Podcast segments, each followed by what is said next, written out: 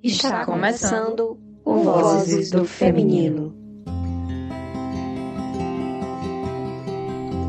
Quantas vozes cabem em uma única pessoa?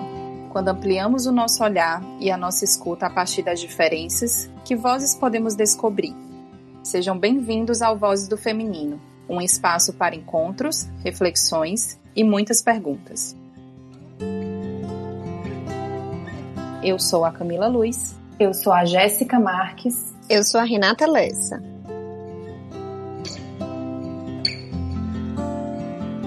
Falamos o tempo todo sobre a aceitação das diferenças, compreensão da diversidade humana e sobre as várias formas de existir no mundo. E como nós lidamos com a deficiência e a neurodiversidade?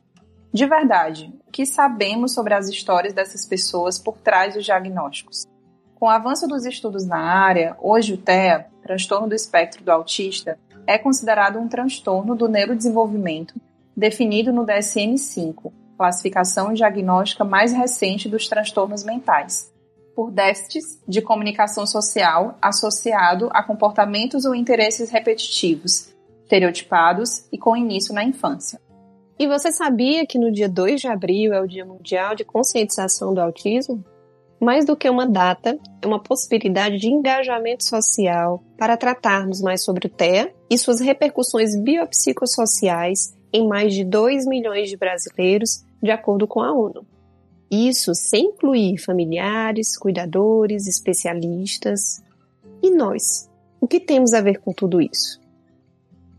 E hoje, no episódio Precisamos Falar sobre Capacitismo, o Vozes dá espaço de fala para Ana Karine, uma mulher empreendedora que se utiliza de seu sincericídio para promover conversas relevantes sobre maternidade, disciplina positiva, crochê, amor e autismo.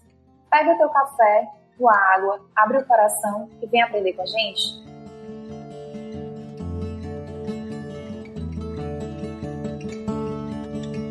Queria que você começasse falando um pouquinho de você, se apresentando, contando um pouco da tua história, para a gente poder começar a nossa conversa aqui. Vocês querem que eu faça a minha apresentação bonitinha ou a minha apresentação séria?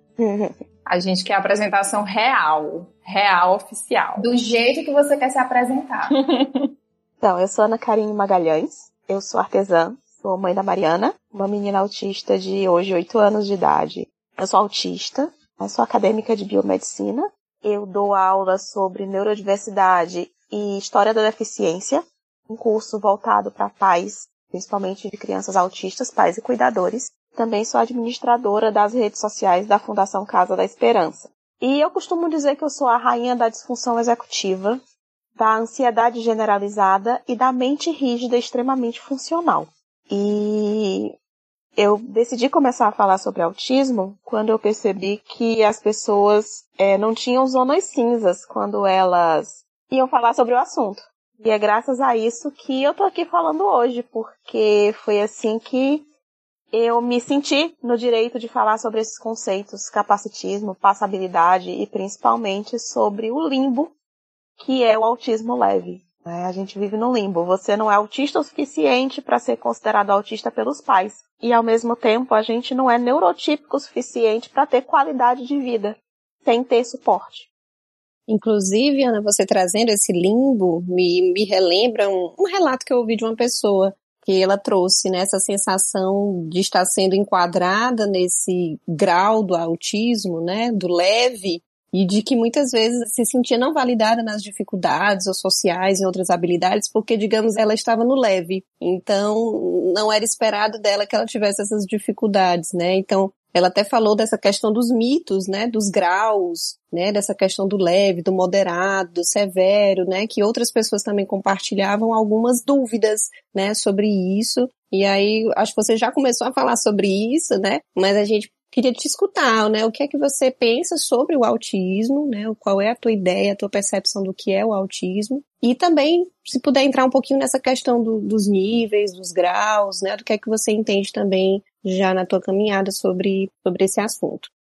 Quando você recebe um diagnóstico, normalmente de uma criança de autismo, o médico vai te dar duas informações. Ou três, dependendo né, do profissional. Ele vai te dizer que não tem cura, ele vai te dizer que é um transtorno de neurodesenvolvimento e que precisa de tratamento para a vida inteira. E aí acaba que ele não vai te explicar o que é um transtorno de neurodesenvolvimento. E quando você vai pesquisar, é muito assustador. É, o autismo é classificado como transtorno de neurodesenvolvimento, né? Mas quer dizer o seguinte, em algum momento, normalmente dentro do útero, o cérebro dessa criança ele se desenvolveu de uma forma diferente. É, hoje a gente já sabe que são questões genéticas, isso é herdado, é, não tem um peso ainda se é do pai, se é da mãe, ainda tem várias pesquisas. Eles já conseguiram identificar mais de 380 genes relacionados ao autismo. Isso confirmados. Quando se fala desse transtorno do desenvolvimento, muitas vezes os pais ficam pensando, e aí, ele vai melhorar? É, ele vai falar, ele vai casar, ele vai trabalhar? E é uma grande incógnita, porque como se manifesta na primeira infância, primeiríssima infância na verdade, é, hoje eu vendo os vídeos, vendo o material da minha filha, se eu tivesse o conhecimento que eu tenho hoje, eu teria começado a intervir com ela com seis meses de idade. Porque eu já via sinais nítidos de autismo, mas profissional nenhum estava preparado para interpretar esses sinais. E hoje eu consigo ver isso em bebês muito pequenos. É muito perceptível. E esse comprometimento, ele vai variar em níveis a gente tinha até recentemente era o autismo leve, o autismo severo e o autismo moderado. Em função da quantidade de suporte, da quantidade de ajuda que você precisava para manter a sua vida diária. Então eu era classificada como autista leve porque eu consigo desempenhar as minhas tarefas, eu consigo trabalhar, sou casada, eu tenho uma filha, eu tenho um trabalho, eu estudo, mas eu preciso de suporte para várias questões da minha vida. Eu não sei fazer amigos, eu não sei manter amigos e eu tenho muita dificuldade para me relacionar com pessoas. Além de eu ser uma pessoa que não entende piada, eu não entendo sarcasmo, eu preciso que seja explicado para mim, apesar de eu conseguir reproduzir sarcasmo. E eu também não entendo linguagem não verbal. Se eu estiver num lugar e você tentar falar comigo abrindo a boca sem emitir som, eu não vou entender absolutamente nada porque além de eu não compreender os sinais, eu não consigo olhar para o seu rosto o tempo suficiente para tentar decodificar essa mensagem. O próximo nível seria o autismo moderado, em que você precisa de suporte, você não é tão autônomo, você não tem tanta autonomia para desempenhar tarefas no dia a dia, mas você consegue fazer várias dessas tarefas com treinamento. E aí a gente teria o terceiro nível, que é o autismo severo, em que são pessoas que precisam de suporte para absolutamente tudo na vida diária. Né? E elas precisam de muito, muito treinamento para aprender as coisas mais simples. Eu vejo o autismo como um aquário, em que a gente flui. Existem outras questões que entram, existem outras questões genéticas, existem outras síndromes. Mas quando você está falando de uma pessoa autista, ela está nesse aquário de forma muito esporádica. Né? Eu costumava brincar no início falando sobre a teoria, o, a teoria da incerteza do Heisenberg, mas me disseram que era muito nerd, era melhor um aquário. É, você um dia você tá lá embaixo no aquário, você tá lá no fundo do espectro, no outro dia você pode estar tá lá no meio. Em alguns momentos você vai estar com a cabeça fora da água, conseguindo olhar. Mas isso não se aplica a todo mundo. O mais interessante sobre o autismo e sobre essa definição de espectro é que nós somos muitos, né? E se você conhece uma pessoa autista, você só conhece uma pessoa autista, porque apesar da gente ter algumas coisas em comum, todos nós temos um autismo diferente. Não é o autismo, na verdade, são os autismos, que em função da nossa diversidade, em função do nosso código genético ser diferente, cada pessoa expressa, vive e sente o autismo de uma forma única, de uma forma sua. Perfeitamente, Ana. Até pegando esse teu gancho de você ter falado que existem aí múltiplas formas de você vivenciar essa realidade, né? Que existem muitos autismos. É, a gente observa que existem muitos estigmas em torno dessa, dessa, desse diagnóstico, né? Vamos colocar assim. Até algumas piadas, algumas é, comunicações que são feitas direcionadas para esse, esse termo. Eu queria ouvir um pouco de ti, Ana, como é que hoje você entende é, a percepção do senso comum, realmente, direcionada para o autismo, né? É, não é incomum você ouvir comentários sobre isso que muitas vezes estão completamente desconexos, na verdade, do que é a definição, né? Como você acabou de trazer. Como é que você enxerga isso? Por que, é que você acha que as pessoas ainda têm uma visão tão limitada do termo? Por que, é que você acha que as pessoas elas ainda falam disso de uma maneira pejorativa? O que é que você pensa sobre? É, quando eu estava no ensino fundamental, eu tinha um hiperfoco em história e eu era fascinada por história antiga. E eu lembro que eu comecei a ler um pouco. Na época tinha muito pouco material acessível sobre o diferente. Eu tinha muita curiosidade em entender aquilo que estava na Bíblia e ver se realmente tinha uma relação com a história. E ao longo da história da humanidade, o que eu li, em tudo que eu estudei, ele mostra que as pessoas diferentes, a história das civilizações, elas sempre foram vistas com estranheza, elas sempre foram vistas como inadequadas. E o que acontece é que a história ela se reproduz o tempo inteiro. As pessoas vivem, vivem, vivem e aparentemente elas gostam de ciclos. É interessante porque dizem que a gente que é autista é que gosta de repetição, que gosta de rotina. Mas quando você para, como eu digo, que eu brinco sempre sobre o que eu tento fazer, que é entender o que as pessoas fazem, por que elas fazem e como elas fazem. Você percebe que as pessoas estão sempre andando em ciclos. E esse preconceito, esse medo do diferente, essa necessidade de normatizar, de fazer com que todo mundo se adeque a uma norma, ela existe desde o início dos tempos. Antes por uma questão de sobrevivência, depois por uma questão de segurança e atualmente por uma questão de afetividade de poder. Quando você consegue se adequar a um determinado grupo, quando você consegue se encaixar em um determinado grupo e esse grupo ele é considerado normal, ele é considerado o grupo dominante, o grupo que tem algum poder, é como se você tivesse alcançado um sucesso muito grande. A gente discute hoje sobre modelos estruturais de deficiência. Nós estaríamos vivendo um modelo que é chamado modelo social, em que ele diz que a deficiência ela não é da pessoa, a deficiência ela é da nossa sociedade. E apesar de todo o desenvolvimento, de toda a tecnologia, de todo o estudo e a possibilidade, crescimento que a gente tem hoje, continua não conseguindo acolher e principalmente incluir pessoas diferentes, porque acolher é muito diferente de incluir.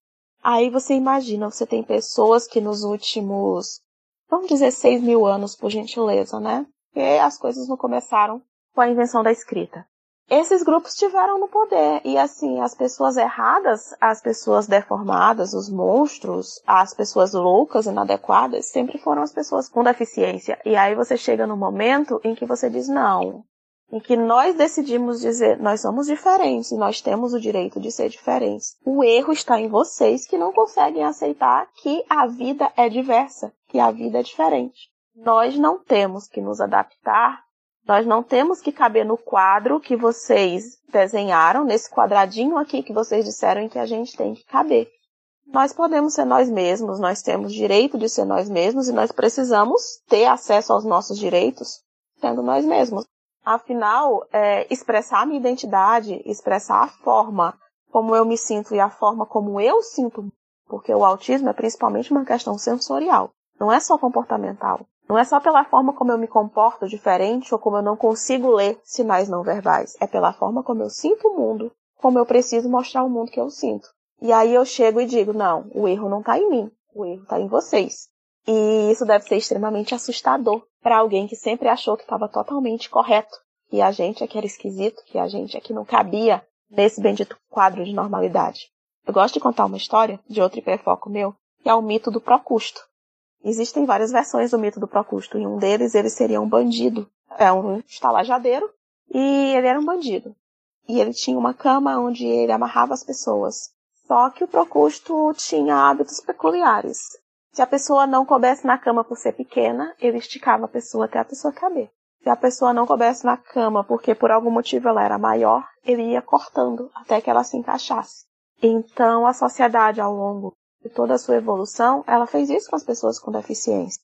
É como se eles dissessem pra gente, olha, me desculpa, eu só posso te receber se você estiver aqui nessa casa. E o resultado disso sempre foram todos esses termos, sempre foram os termos assim achincalhadores, os termos que diminuíam. É, se você considerar que tudo que a gente usa hoje como xingamento em relação ao desenvolvimento intelectual de uma pessoa, em algum momento foi um termo médico, você consegue ver nitidamente esse medo, essa necessidade de afastar o que é diferente e o que você não entende, porque você não é capaz de lidar com isso. O próprio termo monstro, ele vem do latim e ele quer dizer aquele que mostra, né? aquele que mostra o que eu não quero ver, o que eu não quero receber e o que eu não quero ter. E é por isso que as pessoas tratam dessa forma. Elas não entendem, elas não percebem, pelos mais variados motivos. E é muito mais fácil você xingar, é muito mais fácil você ofender, é muito mais fácil você oprimir do que você procurar aprender sobre aquilo. E é interessante, né, Ana, pegando essa tua fala, que a gente não costuma discutir o assunto, né? a gente não costuma trazer para a pauta. E acaba que esses rótulos, as terminologias que são utilizadas, elas não são discutidas, né, não são trabalhadas, e tudo o que isso coproduz na sociedade. Então, a importância da gente ter esse espaço para a gente realmente problematizar, para a gente discutir, para a gente trazer para a pauta, porque isso é extremamente importante. E Ana, você colocou agora algumas, alguns aspectos, né, algumas características também sobre as barreiras atitudinais que envolvem é, essa relação né, com a deficiência, com o autismo. É, inclusive, o nome do nosso episódio é Precisamos Falar sobre Capacitismo e a gente queria te ouvir. Eu acho que você já começou a, a colocar alguns pontos importantes, mas para você, Ana, e para quem está nos escutando, fala um pouquinho o que é capacitismo. É, por definição, Capacitismo é qualquer tipo de preconceito. E quando eu falo de preconceito, eu não quero dizer só sobre você ser cruel ou sobre você ter uma ideia e dizer eu não quero brincar com essa criança, eu não quero essa criança perto do meu filho porque ela pode se tornar agressiva. Qualquer tipo de ideia preconcebida que você tenha sobre uma pessoa com deficiência, seja essa deficiência visível ou invisível. Esse termo veio principalmente das pessoas com deficiências visíveis, em que chegou um momento em que elas ficaram muito frustradas de serem tratadas como inspiração. Era muito comum, você ainda vê hoje que aquele grupo das tias do WhatsApp, ele te manda assim, olha, uma pessoa com deficiência praticando um exercício ou fazendo alguma atividade. Eu já recebi várias vezes uma senhora com deficiência fazendo crochê, que é a minha área. Qual a sua desculpa para não fazer as coisas?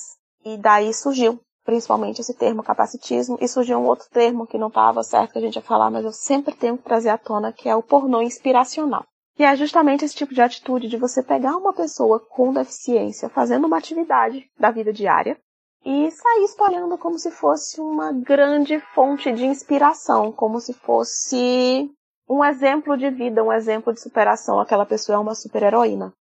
Então, toda forma de você diferenciar de você segregar ou de você classificar erroneamente uma pessoa com deficiência é capacitismo. Inclusive, vários termos que a gente usa no nosso dia a dia são. É, a gente é conhecido, né? A gente recebe a alcunha de ser a geração do mimimi. Porque a gente tem politizado, a gente tem discutido, a gente tem trazido à tona muitas coisas que eram permitidas, muitas coisas que eram legais, e essa era uma das coisas. Quando você tinha uma criança com deficiência visual na escola, essa criança ela não tinha nome. Na verdade, no meu tempo, a gente nem tinha uma criança com deficiência visual na escola. Eu não tive nenhum colega na escola com deficiência visual. Eu vi ter acesso a pessoas com deficiência na faculdade. Eu já tinha mais de 22 anos, era um rapaz que era cadeirante. Então, quando você tem uma criança, você não tem, no caso, eu vou dar como exemplo a minha filha. Quando eu matriculei a Mariana, não era a Mariana, era a aluna especial era a criança autista. Para as crianças, era a criança que grita. E isso é capacitismo, porque a identidade da Mariana ela foi sobrepujada pela deficiência dela. Aí eu queria aproveitar, eu estou aqui com um trecho do livro do Victor marcado, que tem justamente esse nome, capacitismo. Eu estou lendo esse livro do Victor assim a prestação, porque ele é muito intenso, ele é incrível. E ele define muito bem que o capacitismo é a opressão e o preconceito contra pessoas que possuem algum tipo de deficiência.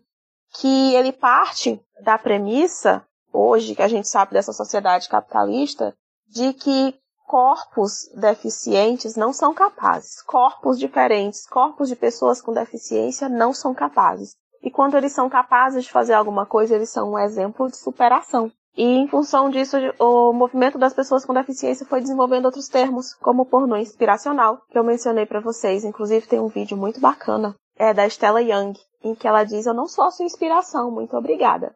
A Stella é uma moça com uma síndrome rara, e ela diz que ela não acha que ela é uma inspiração por viver da melhor forma que ela pode. E é totalmente inadequado, absurdo e as pessoas estejam compartilhando esse tipo de informação, estejam achando que a mãe que recebe uma criança com deficiência e lida bem com isso e aceita, ela está conformada. Ela não decidiu amar e respeitar o filho do jeito que ele é e dar suporte da melhor forma que pode. Ela é chamada de conformada. Isso é um termo capacitista. O autista que vai falar sobre autismo e vai dizer para os pais que não é o fim do mundo, que existem possibilidades, ele não é simplesmente um ativista pela neurodiversidade. Ele está romantizando o autismo. Está romantizando uma deficiência e está romantizando o sofrimento desses pais. E isso também é um termo capacitista. Quando eu entro num grupo, eu não faço mais isso porque me desorganiza e não funciona. É, eu entrava num grupo de pais e eu queria explicar que aquilo que eles estavam tentando fazer era cruel e era um tipo de preconceito. E eu recebia a carteirada de o meu filho não fala, o meu filho sim é autista, você tá querendo aparecer. Mais uma prova de capacitismo. É, eu mesma ainda me pego tendo algumas atitudes capacitistas. Eu lembro que uma vez na Casa da Esperança, eu cheguei e tinha um rapaz que ele é autista e ele era um cuidador. E logo que eu conheci, eu disse, como é que um autista cuida de outro? Logo depois, quando eu recebi o meu diagnóstico, eu dei risada. E a minha psiquiatra que foi, ele disse, bom, parece que eu descobri como é que um autista cuida de outro. Parece que eu fui obrigada a olhar para dentro de mim e encarar o capacitismo meu de cada dia. Então, a gente é capacitista o tempo inteiro. A grande diferença é quando a gente está disposto a aprender e pensar, repensar e procurar fazer diferente.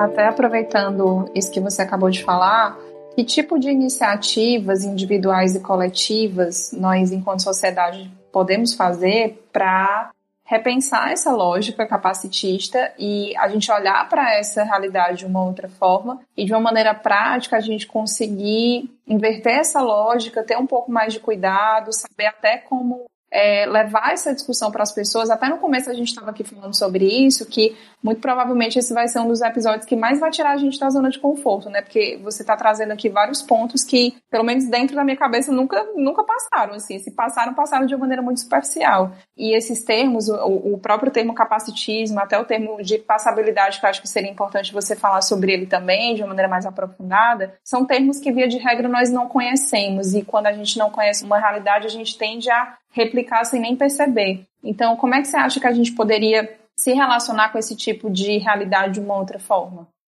Acontece o seguinte, quando você tem uma deficiência visível ou invisível que você se apresenta como uma pessoa com deficiência, imediatamente você recebe um rótulo que não é mais você. É? O exemplo que eu mencionei da Mariana de que ela não era mais a Mariana.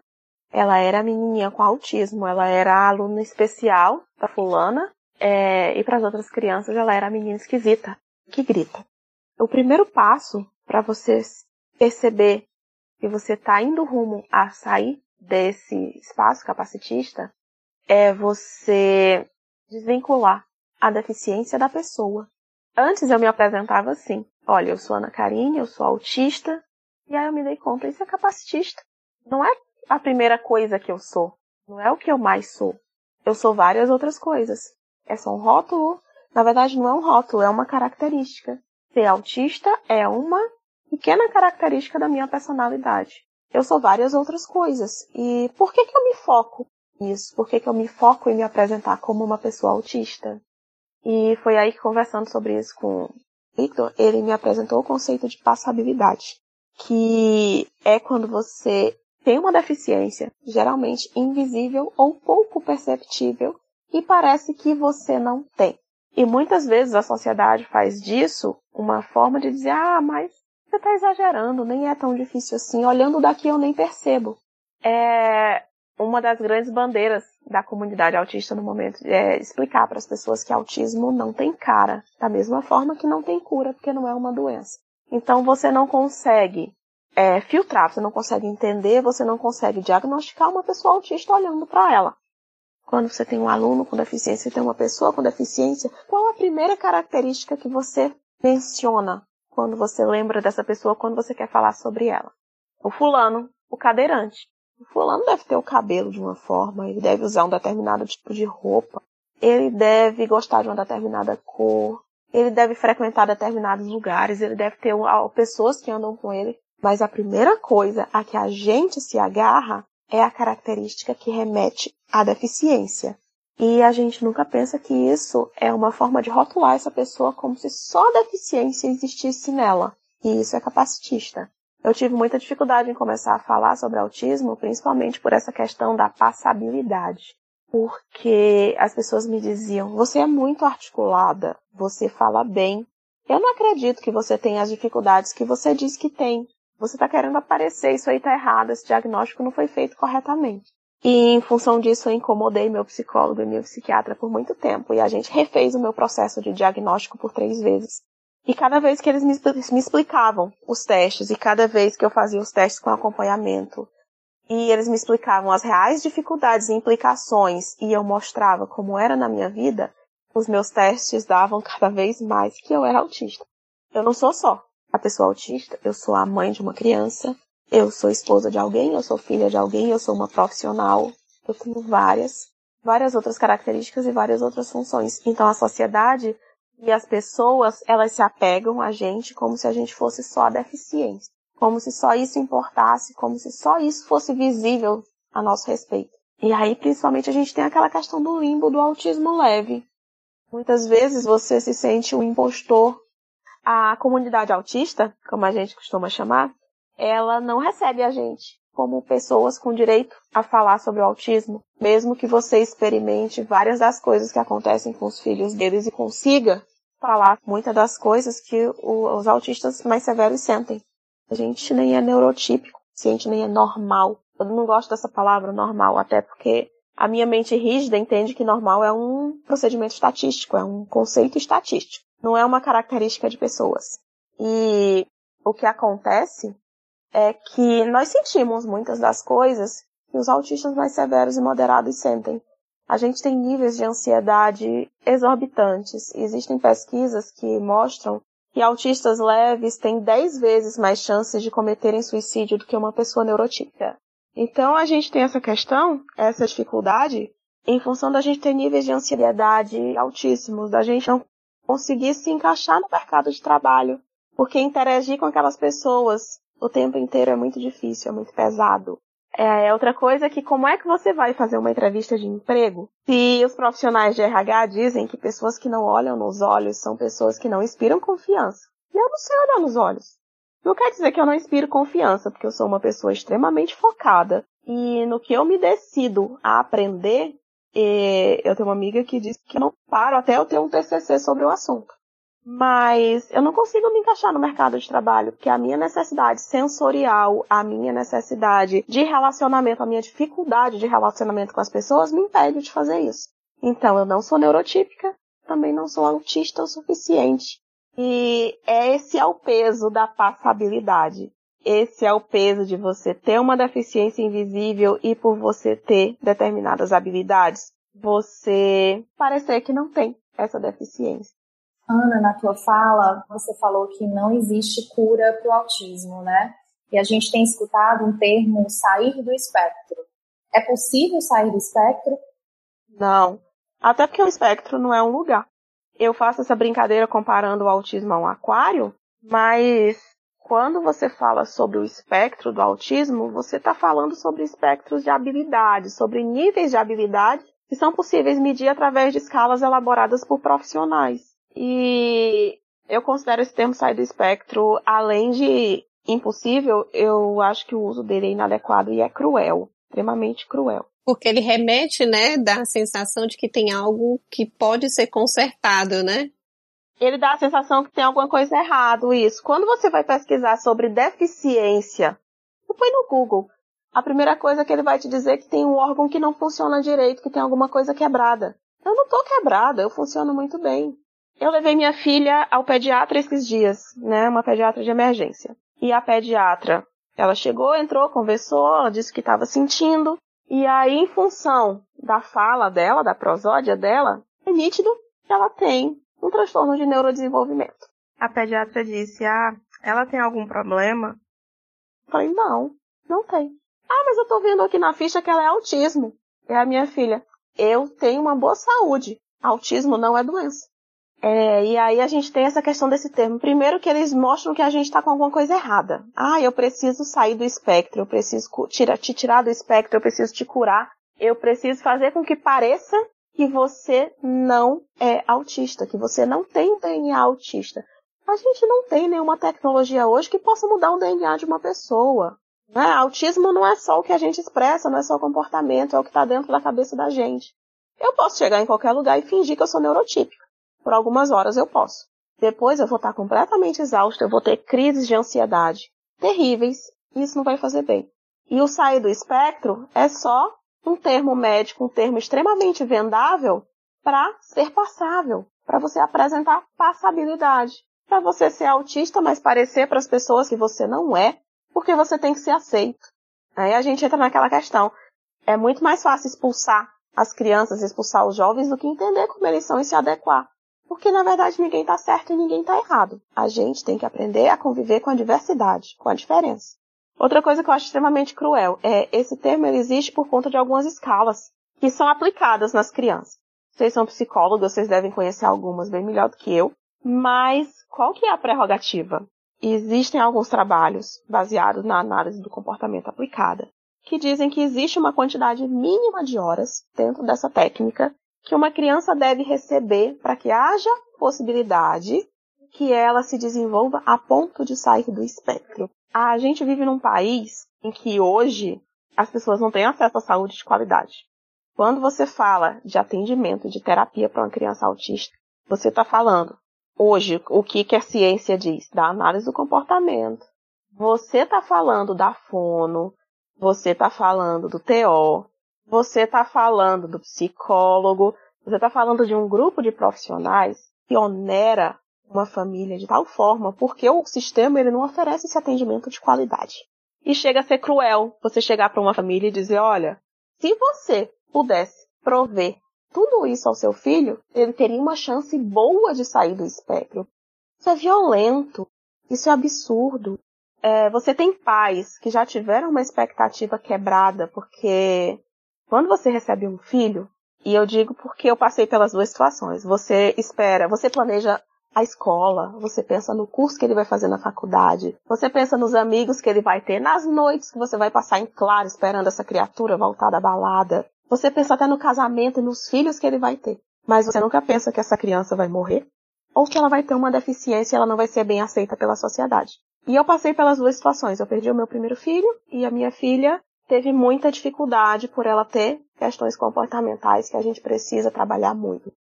E aí você já tá machucado, você já tá ferido, você já tá com muito medo, porque o principal sentimento é esse medo. Será que o meu filho vai ser feliz? Será que o meu filho vai ser aceito? Quem será que vai cuidar do meu filho quando eu não estiver aqui? É o maior medo de toda a família de uma pessoa com deficiência. E aí você diz, se você tivesse condições de pagar por tudo isso, talvez seu filho tivesse uma vida melhor. Então eu considero esse termo, acho que a palavra certa é essa, finalmente encontrei, uma abominação da ética profissional. Eu acho que ele é muito cruel. Eu acho que ele é totalmente absurdo. Além de que, eu já mencionei que a gente tem até 10 vezes mais chances de cometer suicídio quando a gente está classificado no espectro de forma leve. E quando eu digo classificado de forma leve, eu estou dizendo só quando a gente tem um entendimento melhor do que acontece. Porque existem autistas severos que mostraram que eles têm um entendimento incrível do que está acontecendo, mesmo que eles não possam se expressar. A gente tem o livro da, da Carly Flashman, que ela é uma autista classificada como severa. A maior parte da vida dela ela não falou. E os pais continuaram insistindo em comunicação alternativa e em um belo momento ela pegou um teclado e disse, meu dente dói, me ajuda. E depois disso ela nunca mais parou de escrever. E ela tem uma percepção de si e dos outros que não bate com a definição de autismo severo. E aí como é que fica a nossa visão? Como é que fica a visão de nós mesmos? Como é que a gente consegue se sentir pessoas quando o nosso contato inicial com a sociedade é a nossa família? E a nossa família já está tão triste, tão magoada e tão apavorada que quando vai buscar ajuda, ela não encontra conforto. Ela encontra pessoas que colocam mais lenha nesse forno que é o medo. Né? Alguém vai lá e abre esse forno que é o medo, joga lenha e fecha para não ter escapatória. Então, é, eu, não acho, não acho adequado para a família, eu não acho adequado para o autista. Eu penso principalmente na pessoa autista que passa a vida inteira se sentindo inadequada. O Jim Sinclair trouxe muito isso não é? De que, como assim vocês querem curar a gente? A gente não tá quebrado, a gente não é doente. A gente precisa de suporte, a gente precisa ser aceito. Mas quando você me diz, eu amo meu filho, mas eu odeio o autismo, é a mesma coisa que dizer, tá, eu amo meu filho, mas aquele pé ali eu queria que tirasse, aquela cabeça ali também, não tá muito boa não. Troca. Eu gosto desse aqui, mas traz o melhor. Esse aqui não tá muito bom. E tem tanta coisa mais importante para focar, convenhamos. A gente tem tanto trabalho de atividade da vida diária, a gente tem tanto trabalho de treino social, trabalho sensorial, para um profissional perder tempo defendendo sair do sexo. A gente precisa trabalhar habilidade, a gente precisa trabalhar qualidade de vida. A gente precisa trabalhar a sociedade. Essa geração de crianças que está hoje na escola tem que aprender que é possível se adequar a outras pessoas. É, o arquiteto ele não projeta para pessoas com deficiência porque ele não estudou com pessoas com deficiência. O garçom ele não sabe atender uma pessoa com deficiência porque ele não conheceu pessoas com deficiência. Da mesma forma a enfermeira, o médico. A gente tem que investir em inclusão, a gente tem que investir em educação. E não em aumentar mais ainda a quantidade de ansiedade e medo que as famílias vivem. Isso é doentio.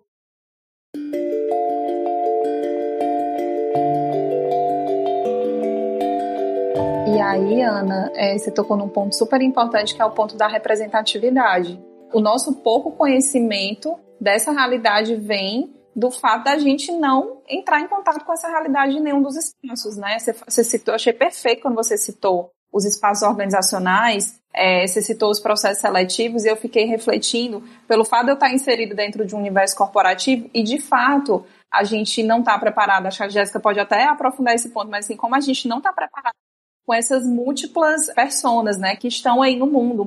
O mundo é muito diverso. A gente está falando aqui de pessoas com deficiência, pessoas com autismo, pessoas com alguma limitação aí na mobilidade, o que quer que seja, mas existem vários outros aspectos de diversidade que não são contemplados dentro das organizações sociais, dentro das empresas. E aí vem o desafio de pessoas que pessoas, por exemplo, que não têm um, um, tipo de deficiência física, procurar pessoas que tenham e incluir pessoas nesses espaços para a gente começar a olhar para isso, né? Eu me lembro que numa empresa que eu trabalhei, não existia vaga para gestante. E aí as pessoas não não falavam sobre isso, até que dentro de uma área de gestão de pessoas, uma mulher engravidou e ela falou: ué, mas aqui a empresa é tão grande, por que, é que não tem uma vaga para gestante aqui perto da entrada da empresa? Porque, justamente, a única pessoa que vai se ater para isso é a pessoa que está tendo aquela necessidade naquele momento. Então, uma pessoa, por exemplo, que tem uma limitação física, óbvio que ela vai olhar para a cidade, ela vai ver que existe uma limitação ali de espaço para ela, de, de acessibilidade, porque ela está limitada. Mas eu que não tenho nenhuma limitação, eu não vou olhar para isso.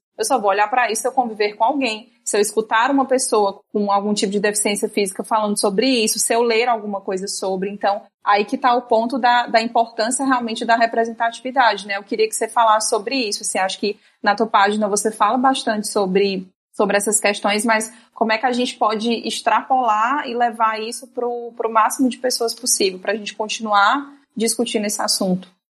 É, o que acontece é que todos nós, é, na rede social ou não, a gente vive em bolhas, né? A gente vive em prol do que a gente conhece. A gente acredita que a realidade, que o mundo é aquela, aquele pequeno fragmento, aquele recorte, aquela representação de mundo que a gente tem. Seja na nossa família, seja no que a gente busca assistir, no que a gente busca estudar, seja no trabalho, em todo lugar. A gente acha que o mundo é aquele espaço em que a gente vive. Na primeira vez que me falaram sobre autismo, eu lembro que eu disse, minha filha não é autista, ela fala. Eu não tinha a menor noção do que era autismo. É, apesar de eu ter estudado marcos de desenvolvimento infantil, quando eu, quando eu descobri que eu ia ser mãe, eu fui estudar sobre criança. Então, finalmente, eu tive o diagnóstico de autismo da Mariana. E aí eu fui estudar sobre autismo. E eu saí querendo conversar com autistas adultos ou com familiares de autistas adultos, porque eu queria me preparar para quando a Mariana crescesse como que seria. Mal sabia eu que eu tinha vários exemplares disponíveis para estudo na família. Então, essa questão da representatividade é muito importante porque a gente cai outra vez é, nessa questão do tal do limbo. Você vê, quando você fala sobre autismo, é, já, normalmente você não vê pessoas autistas falando, você vê pais. E um dos exemplos maiores disso é que a pessoa que é considerada o embaixador, o representante da comunidade autista no Brasil é o Marcos Mion. Marcos Mion não é autista, o filho dele é autista. E isso é uma questão histórica. No início, o primeiro paciente autista, o Donald Triplet, o primeiro documentado, ele nasceu em 1933, se eu não me engano. Quando ele foi, o pai dele entrou em contato com o Dr. Léo Kanner, já era quase 1940. E durante esses primeiros anos era só entre os médicos. Tudo o que acontecia eram os médicos. Então, quem falava sobre deficiência, quem falava sobre tudo eram os médicos. As famílias só escutavam. Por volta dos anos de 1970, 1980, as mães cansaram de que só os médicos pudessem falar. Porque as famílias, elas não tinham direito de falar, elas não tinham direito de questionar, elas simplesmente recebiam. E aí começaram as associações, começaram os movimentos de paz. Quando a gente chegou por volta de 1990, aí a gente tem grandes ativistas autistas ao longo do mundo que disseram: eu preciso falar. Eu quero falar, eu sei do que eu estou falando e não vocês. E é a minha vez. E aí a gente tem pessoas como a Judy Singer, que, né, que desenvolveu esse termo da neurodiversidade. A gente tem o Jim Sinclair, que eu já citei, que ele tem uma carta muito boa que chama Não Chore por Nós. E vários outros, várias outras pessoas, inclusive um que é o meu favorito, que ele adorava fazer confusão. E eu me divirto muito com ativistas que gostam de fazer confusão. Eu gosto do sincericídio, que é o Ari Niemann, que inclusive ele fundou uma associação para autistas poderem advogar em causa própria. Porque isso não existia, eles não podiam falar. E aí a gente entrou finalmente nessa questão desse momento da representatividade, em que o movimento das pessoas com deficiência começou a exigir participação em tudo que se relacionasse sobre elas. Saiu recentemente uma tirinha muito bacana daquela dos quadrinhos da Sara, tem no Instagram, em que a Sara interagiria com o Lucas, né? É, eu não levo o sobrenome do Lucas. Tá muito ruim para pessoas. Mas aí ela fez, quer dizer que você é autista e você é adulto? Quer dizer que eu não vou deixar de ser autista quando eu crescer? Não, você não precisa deixar de ser autista, você só vai aprender coisas para você aprender a lidar melhor com o seu autismo e com a sua vida. Então é importante cada vez mais que nós, seja pessoas com deficiência visível, seja pessoas com deficiência invisível, que a gente fale, olha, eu tô aqui, eu existo, eu consigo viver e eu sinto as coisas dessa forma. E por mais que eu respeite pais, por mais que eu respeite família, até porque nem tem como eu não respeitar, né? Porque eu entro assim nas duas falas. Eu entro como mãe e eu entro como pessoa autista. Mas eu quero ser escutado. Eu quero que não seja tomada decisão nenhuma sobre nós. É como essa questão do sair do espectro. Quando pessoas têm o diagnóstico, quando pessoas que têm esse transtorno se erguem e dizem, olha, esse termo é ofensivo, nós não gostamos é negado para a gente uma representatividade. É negado para a gente dizer, olha, somos nós que decidimos como nós queremos ser chamados. Somos nós que carregamos hoje o peso de receber um diagnóstico e não receber intervenção e passar a vida inteira fingindo ser alguém que você não é. E nós estamos dizendo para você que isso não vai fazer bem, que isso é desnecessário. E mais uma vez a gente entra naquele momento de precisão, né? Eles estão prescindindo da nossa opinião, eles estão negando esse direito que a gente tem de mostrar que a gente existe, de mostrar como é que as coisas funcionam. Eles estão negando o direito dessas crianças terem representatividade, delas entenderem que é possível ser autista, que é possível ser adulto, que é possível ter uma vida de qualidade, sem precisar fingir ser uma pessoa que você não é. É possível você sair na rua sendo uma pessoa cadeirante, ou você ter movimentos musculares involuntários e você não permitir que as pessoas te tratem como se você fosse uma atração de zoológico. É possível você ter uma crise de epilepsia, é possível você ser epilético e você não sair na rua com medo do que vai acontecer.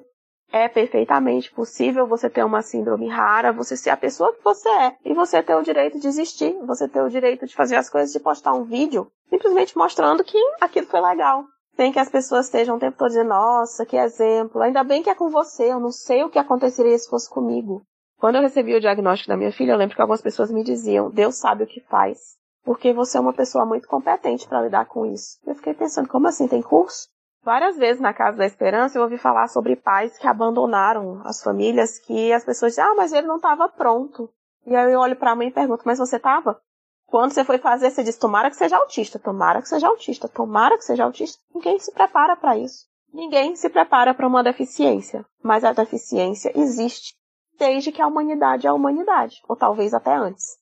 E a gente precisa ouvir, a gente precisa ver e a gente precisa dar voz a pessoas com os mais variados tipos de deficiência. E um dos setores que mais sofre com essa falta de representatividade, além do mercado de trabalho, porque todos nós crescemos e vivemos numa sociedade capitalista em que precisamos dinheiro para viver, até mesmo para validar a nossa existência, é a escola. O professor, ele não recebe instrução, o professor ele não é formado para lidar com um aluno com deficiência, com nenhum tipo de deficiência. Quando você vai ver, não existem pessoas com deficiência nos cursos superiores, não existem pessoas com deficiência dando aula.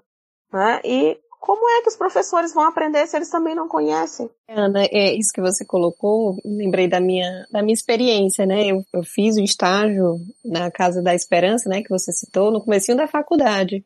E realmente até esse momento da minha vida, que 19 anos mais ou menos, eu não tinha ainda tido esse contato, enfim, na minha família, ou na escola, nas escolas que eu estudei, ou mesmo na faculdade de psicologia, né? Não tinha conhecido pessoas autistas, né? Então, confirmando aí a tua fala, né, sobre essa questão. Provavelmente você tinha, mas eles eram taxados como nerds, esquisitos. Isso, exato, né? Não eram, como você disse, identificados, né?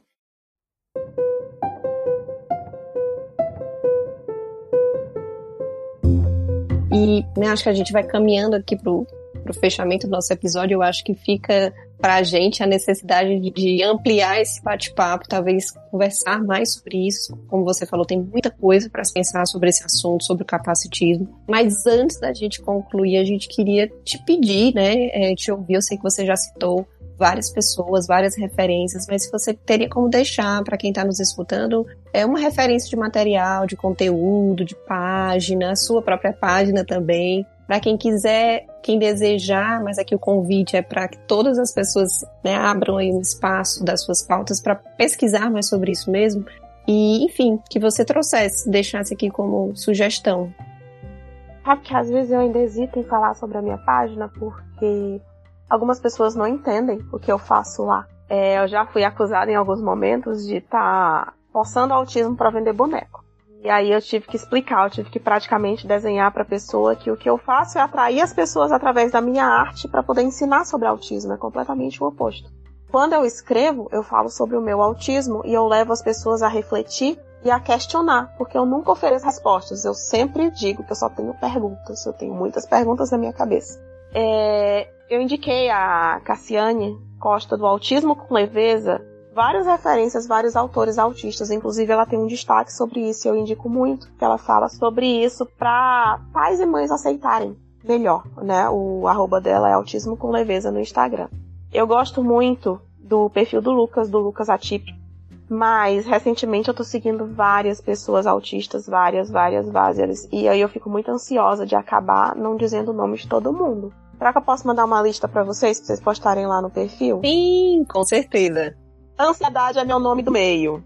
E quando eu penso em esquecer alguém, que assim, a gente começou falando sobre autismo, e aí a gente vai entrar no autismo severo, a gente vai entrar naquela questão do autismo de pessoas negras, que são muito ignoradas. Existe esse estereótipo de que o autista é o menininho branco, lá balançando no canto da parede que não fala com ninguém. E mal se fala do autismo negro. A gente tem várias pessoas incríveis que falam sobre isso. Tem a Carol.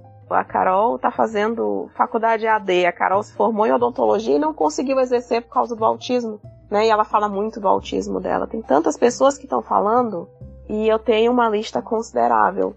E aí eu mando para vocês. Ah, pois nós queremos essa lista. Você compartilha com a gente. Para quem não tenha desculpa nenhuma para dizer que não tem informação, não sabe por onde começar, não sabe o Instagram, você vai deixar aí muitas opções. Muitas, muitas opções mesmo. Porque vocês lembram que eu falei que eu falo muito, né? Então, assim, eu falo muito, eu penso muito, eu procuro muito. eu tenho dificuldade de me conter com assuntos que eu tenho muito interesse. Mas o convite aqui não era para você se conter, não. A gente queria que você transbordasse, a gente transbordou junto, Ana, e dizer assim, a nossa gratidão por você ter topado, né? A gente passou por várias questões de oscilações de energia, de energias internas, energias elétricas e tudo mais. Energias externas. Externas e tudo que a gente também está passando, mas enfim, estamos aqui hoje reunidas para estar tá conversando sobre esse tema. Queria dizer que foi uma aula. E que aula! Nossa, só agradecer realmente por todas as informações que você trouxe, que a gente continue buscando e, e, e conversando. É, a gente até colocou na nossa introdução, né, que agora em abril a gente está comemorando também, né, tem essa, essa data, né, que é o Dia Mundial de Conscientização do Autismo, né, mais do que uma data, né, ela fala do engajamento, né, da necessidade da gente continuar falando sobre essa pauta. E é isso, só agradecer. E a gente tem outra data muito bacana também, que é uma data muito controversa, mas eu nunca deixo de falar nela. Muitos pais não gostam, que é um dia, é o dia da briga, é, eu aceito o autismo, eu odeio o autismo, que é o dia 18 de junho, que é o dia do orgulho autista. Olha aí, mais uma data pra gente pensar sobre a representação que ela tem é o dia em que muita gente posta o quanto odeia e quanto sofre com autismo e o dia em que muita gente fala sobre como aprendeu a lidar bem com autismo e vive com isso. Acho que é uma data que pode contemplar, né? É o dia da treta. As diversas sensações, como você disse, são autismos, né? São várias famílias, são várias realidades, então acho que a possibilidade são muitas histórias, são muitas dificuldades. É isso, mas é isso aí, já acrescentamos uma nova data aqui para os nossos registros. Fica até a deixa aí quando for, quando tiver mais pertinho, a gente gravar uma parte 2 aqui contigo. Porque acho que tem papo aqui ainda, viu? Ah, bacana. Porque aqui tem espaço para ter muita conversa ainda. Não, e a gente tava adorando. Eu acho que foi o episódio que a gente mais ouviu, porque a gente tava aprendendo muito. Azul. Obrigada, viu, obrigada, Ana? Muito, Ana. muito, muito obrigada mesmo. Ah, eu que agradeço pelo espaço. E a indicação do Vozes do Feminino de hoje é o filme O Som do Silêncio, e que conta a história do Ruben Stone na sua descoberta da sua deficiência auditiva. É um filme que está sendo indicado aí ao Oscar 2021, algumas premiações. E assim, não é desses filmes, enfim, panfletários e que a gente está acostumado a assistir, mas é um filme que é cheio de, de significados e que é importante também a nossa sugestão, que se você puder assistir esse filme conectado aos sons, à perspectiva do personagem, eu acho que traz uma conexão com a mensagem que o filme quer passar. Que fala sobre capacitismo, fala sobre a, a deficiência auditiva, fala sobre família, enfim. Gostei. Gostei da dica.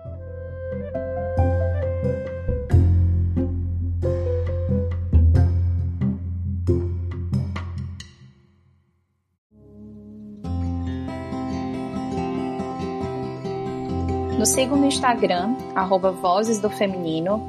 É por lá que nós vamos divulgar os próximos episódios, compartilhar essas dicas que nós acabamos de mencionar e interagir com vocês. Enviem feedbacks e sugestões de pautas por lá e também para o Vozes do Feminino Cast, arroba gmail.com. Esse é um espaço de fala e de escuta, e nós queremos muitas vozes construindo conversas relevantes e transformadoras com a gente.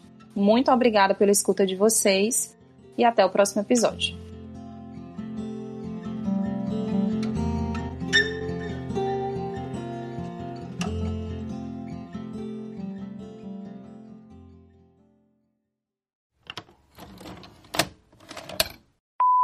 Por déficit Gente, eu tô com uns trava-língua hoje, tá? Que eu tô fazer fono, porque hoje tá grave. Eu tô só gaguejando, peraí. Peraí, que eu tô aqui. Pera. Foi. Tu corta só o final, Débora, essa parte dos acompanhamentos, porque eu já ia começar a contar o filme, eu me empolgo. E é isso. Fala mal de mim, mas quer me pegar de novo. Vai. Do nada. Do nada. Eu tava guardando essa É. música pra cantar aqui no episódio com vocês. Vai, gente. Vai, comecei.